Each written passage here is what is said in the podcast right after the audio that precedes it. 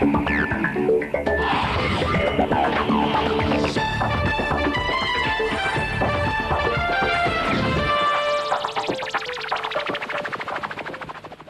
привет, это подкаст «Четверги вокруг света» у микрофона его ведущий Сергей Беляков. У каждого участника Великой Отечественной было свое орудие. У пехотинца – винтовка, у санитарки – тугой бинт и жгут, у летчика – штурвал, а главным оружием шоферов были автомобили – Вчерашние мирные машины переоборудовались и становились военными. На них перевозили раненых, боеприпасы, медикаменты и продовольствие. С их помощью осуществляли переброску войск. Сегодня мы расскажем о нескольких легендарных отечественных машинах, которые помогли приблизить победу. Пожалуй, первый автомобиль, название которого вспоминается в связи с Великой Отечественной войной, знаменитая «Полуторка», она же ГАЗ-АА, а с 38-го ГАЗ ММ. Ее смело можно считать самой массовой советской машиной первой половины прошлого века. Вплоть до конца 60-х полуторки колесили по дорогам страны. Внешне это был самый обыкновенный грузовик, простой и неказистый, но вот судьба у него оказалась героическая. Сегодня, заглядывая в кабину полуторки, диву даешься. Посади туда современного водителя, он не то что воевать, просто ехать по прямой, наверное, не смог бы. В грузовик приходилось втискиваться. Сиденье узкое, жесткое, крыша низкая, такая, что и невысокий достанет до потолка макушкой. Педали тугие, и чтобы нажать на них, нужно усилие, да еще какое. Запуск двигателя – целый ритуал, требующий сноровки и физической силы. С началом войны комфорта для водителя в этом автомобиле стало еще меньше. С полуторки пропали зеркало заднего вида, глушитель и многие другие детали. До войны у машины были округлые крылья, теперь они приобрели грубую угловатую форму, а делать их стали из кровельного железа. Даже дверей и тех не осталось. Фронтовая полуторка приобрела угрожающий вид. Минимализм объяснялся просто. В разгар войны срок службы, точнее срок жизни такого автомобиля, исчислялся порой даже не неделями, а днями.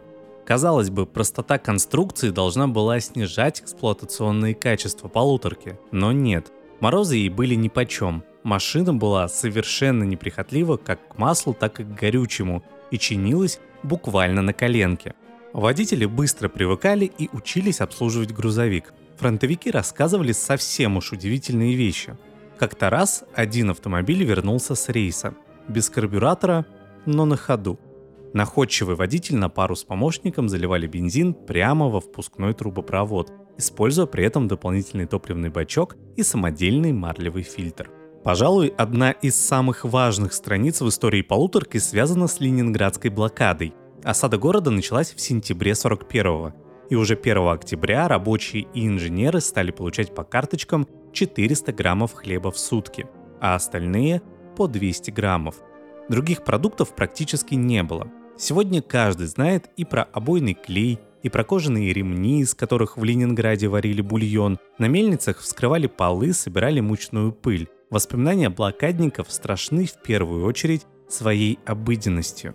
Единственным неосажденным участком, через который можно было держать связь с большой землей, для города оставалось Ладожское озеро. Как только оно замерзло, по еще не окрепшему льду незамедлительно проложили магистраль и только полуторки могли преодолевать этот путь.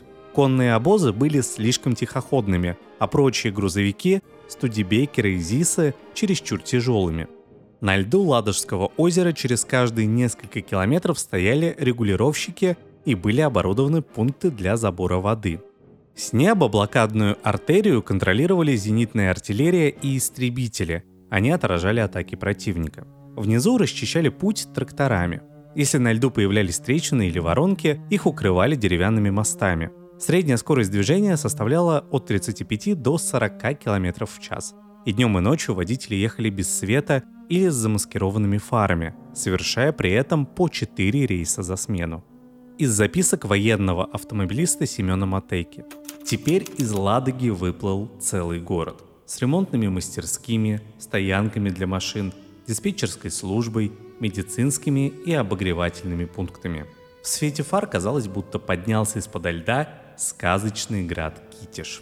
И вправду вдоль трассы раскинулся город-призрак, город-невидимка. Люди жили здесь в брезентовых палатках и снежных домиках, облитых для прочности водой. Для шоферов же жильем служила машина. Мы приспособили нашу полуторку и под кухню, и под печку. Спали мы урывками, положив голову на руль. Спишь и все время на чеку. Стоит только услышать команду, тут же нажимаешь на стартер. А потом урвешь еще десяток другой минут где-нибудь на погрузке или разгрузке. В первую блокадную зиму дорога жизни существовала 152 дня. По ней эвакуировали полмиллиона человек. Нормы выдачи хлеба начали понемногу повышать, но главное, в Ленинграде появился неприкосновенный запас продовольствия. Второй автомобиль ЗИС-5 «Подспорье Катюши». Этот автомобиль стал настоящей фронтовой рабочей лошадкой. Военные шоферы ласково называли его Захаром Ивановичем. По массовости выпуска ЗИС-5 несколько уступал знаменитой полуторке, зато грузоподъемность его была почти в два раза больше. Помимо этого, машина была настолько проста в обслуживании и ремонте и настолько надежна, что на фронте она стала незаменимой. В основе грузовика, сконструированного еще в начале 30-х годов на заводе АМО, лежала разработка малоизвестной американской фирмы Автокар Dispatch SA. Потом у нас наладили выпуск собственных деталей, устроили испытания и обнаружили некоторые просчеты заокеанских конструкторов. В итоге грузовик почти полностью переделали и поменяли коробку передач, двигатель и многие другие узлы. Так была создана надежная машина, адаптированная к нашим еще довоенным дорогам. Большая часть деталей делалась или из чугуна, или из дешевой стали, или вообще из дерева. Машина могла ездить на любом бензине и потреблять любое моторное масло. Предприятие к тому времени уже переименовали в завод имени Сталина, так что новая модель получила название ЗИС-5.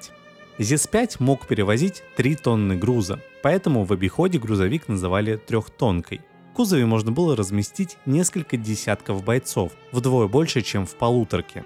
ЗИС-5 также выполнял роль масла или топливозаправщика, на его удлиненном шасси устанавливали прожекторы противовоздушной обороны и зенитные пушки. На базе грузовика конструировали походные типографии, операционные и лаборатории. К середине войны ЗИС-5 составлял почти половину фронтового автопарка. Военный шофер был не просто шофером, но еще и механиком, причем подчас очень изобретательным – Люфты в узлах закручивали проволокой, расплавленный вкладыш вырезали из солдатского ремня и ехали так несколько десятков километров. В лютые морозы отогревали мотор тлеющим кирпичом, который на ночь замачивали в бензине. Чтобы не уснуть в пути, в кабине подвешивали армейский котелок с болтами. Он гремел и бил по затылку. Захар Иванович демонстрировал чудеса проходимости, особенно для машин, у которой ведущими были только задние колеса. Там, где немецкие автомобили застревали, ЗИС проезжал спокойно. При этом еще и заводился в любой мороз, а отрицательные температуры тоже не всегда были по зубам германской техники. Именно ЗИС стал первым автомобилем, на который установили легендарную «Катюшу». Грузовик ЗИС-6 был построен на базе ЗИС-5, только колесная формула у него была 6 на 4 для большей проходимости. Так машина весила почти 4 тонны, и подходила для массивной ракетной установки. Правда, для залпа установку нужно было повернуть на 90 градусов относительно продольной оси грузовика. Из-за этого порой автомобиль раскачивало, и тогда точность залпа могла теряться. И все-таки долгое время «Катюшу» ставили именно на ЗИС. Третий автомобиль в нашем списке – МК, незаменимый штабной. У автомобиля ГАЗ М1 и фронтовой грузовой полуторки общие корни – во всяком случае, прототипами для обеих моделей послужили машины корпорации Ford. Так м появилась благодаря модели Ford A. Последний, в свою очередь, был прямым преемником легендарного Ford T, с которого, собственно, и началась массовая автомобилизация Америки. В итоге наша горьковская машина была похожа на жестянку Лизи, как ласково называли Ford за океаном. Некоторые детали были взаимствованными, Обе машины без проблем потребляли любое топливо, но в больших количествах. Первые автомобили, собранные советскими специалистами после подписания договора с Генри Фордом, были точной копией американских, Но вскоре наши инженеры начали их дорабатывать. Стал мощнее двигатель уже не 40, а 50 лошадиных сил. Был добавлен бензонасос, усилена рама, а доисторические колеса на спицах заменили цельноштампованными. Так появилась наша М-ка, которая успела обзавестись множеством модификаций. Сколько раз она упоминается в воспоминаниях ветеранов, сколько песен на ней написано. Даже немцы, когда им удавалось добыть трофейный газ М1, охотно пересаживались на наш автомобиль, ведь германские машины бесславно вязли в русских топях и болотах. С началом войны большая часть легковых автомобилей была отправлена на фронт. У легковых машин было множество функций, Одни использовались для доставки боеприпасов и продовольствия в горячие точки, другие перевозили личный состав, третьи выполняли роль боевой единицы. Горьковская МК хорошо зарекомендовала себя в качестве штабного автомобиля, но для военных операций требовались машины с более высокой проходимостью. И последний на сегодня автомобиль – Иван Виллис. И такой армейский вездеход не замедлил появиться. Это ГАЗ-67, он же русский Виллис, он же Иван Виллис, он же Козлик. Каких только прозвищ не давали этой машине. Хотя американский ленд-лиз здорово помог нам на фронте, но к чести отечественного автопрома аналог легендарного Виллиса появился у нас еще до Великой Отечественной. Даже больше. Полноприводный армейский вездеход мы сконструировали чуть ли не первыми в мире, еще в 1938 году. Речь о семействе ГАЗ-61. Впрочем, машина была слишком сложной в производстве и слишком тяжелой.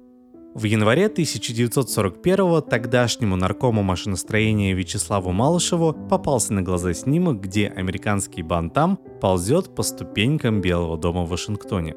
Как это нередко бывало в СССР, был немедленно отдан приказ сделать такую же. И, что самое интересное, сделали менее чем за два месяца – Первый полноценный фронтовой внедорожник назывался ГАЗ-64. У него были некоторые недостатки. Например, этот автомобиль нередко прокидывался при резком повороте, просто не вписывался в стандартную колею. Тем не менее, ГАЗ-64 достойно показал себя во многих сражениях, в частности в битве за Москву. Его использовали для быстрой переброски с места на место противотанковых пушек с расчетом и боекомплектом. Всего было выпущено 686 таких машин. После окончания войны механические фронтовые лошадки еще долго трудились, помогая восстанавливать страну, а сегодня многие из них стоят в музеях, а то и вовсе превратились в памятники под открытым небом. Например, под Пермью одна из полуторок стоит на гранитном пьедестале.